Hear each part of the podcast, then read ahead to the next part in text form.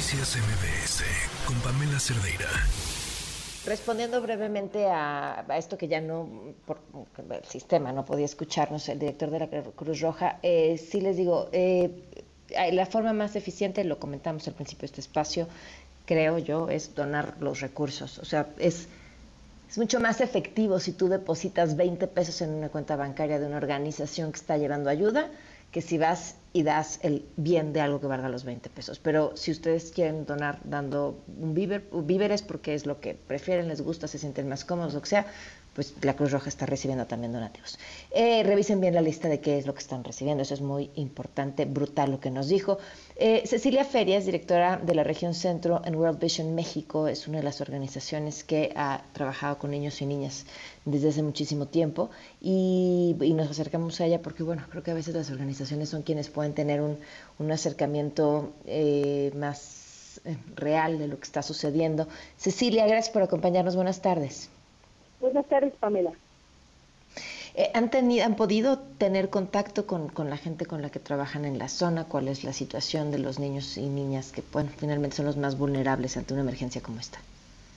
Mira, Pamela, hemos podido tener muy poco contacto con nuestro equipo de trabajo que está allá en Acapulco. Tenemos un equipo de ocho personas que desde hace más de dos años trabaja ya en las comunidades periféricas, a la zona turística, cerca de la laguna. Eh, ya habíamos hecho, de hecho, nosotros un primer recorrido de avanzada con los efectos del huracán, del ciclón Mar que ya habíamos tenido, y la verdad es que encontramos familias ya de por sí damnificadas por las condiciones de pobreza y alta vulnerabilidad en la que viven, sin agua potable, sin drenaje, y niñas y niños, pues lo cierto es que en muy poca ropa, con muchas escasez, sin alimento, la gran mayoría de ellos son familias que eh, solamente se proveen de una mamá, que a veces están a cargo del cuidado de las abuelas, que ya son personas de la tercera edad y además tienen una fuente de ingreso fija en donde pueden pues garantizar el alimento diario y menos con los daños ya que traían con la con la tormenta tropical de Max. Ahora con Otis sabemos que están en muy malas condiciones. Eh, encontramos mucha basura en, en, las, en las calles, además calles de arena donde están enterrando las casas.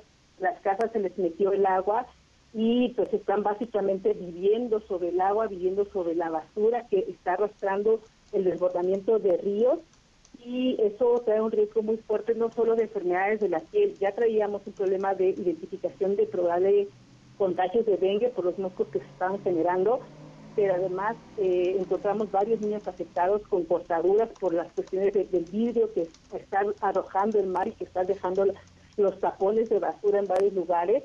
Y los niños niñas jugando pues ahí en la calle, tuvimos varios que pensamos que se cortaron, que tienen heridas expuestas y que no han podido trasladarse a centros de salud. Lo más que han hecho es eh, medio lavarles las heridas con agua oxigenada y eso ya lo habíamos identificado con Max. Ahora la verdad es que eh, estamos, el, el, equipo que está allá en Acapulco, que está en las comunidades, ya está intentando recorrer las comunidades más afectadas, identificando las familias pues que están en mayor condición de vulnerabilidad para que nosotros estamos respondiendo a la emergencia con insumos sobre todo. Híjole, es brutal lo que nos estás eh, contando. Ojalá puedan tener mayor comunicación con ellos y este gracias por la labor que están haciendo, poniendo el ojo, porque más pues cada organización sus causas, ¿no? Y en, donde tiene la experiencia y en donde ayudan y en donde conocen y, pocas veces volteamos a ese énfasis en los más chiquitos que son quienes más eh, viven estas afectaciones. Muchísimas gracias, Cecilia. Estamos a la orden, Pamela, cualquier información que nosotros tengamos, eh, estamos eh, constantemente actualizando la información y pues intentando estar más en contacto con las familias, sobre todo donde hay niñas y niños que sabemos que eh, ya de por sí tienen un problema, sin alimento, sin energía, sin conexión con nadie, con nada, pero estamos nosotros ahí a la orden, a la disposición. Pues, muchas gracias y un saludo a tu público. Gracias, un fuerte abrazo.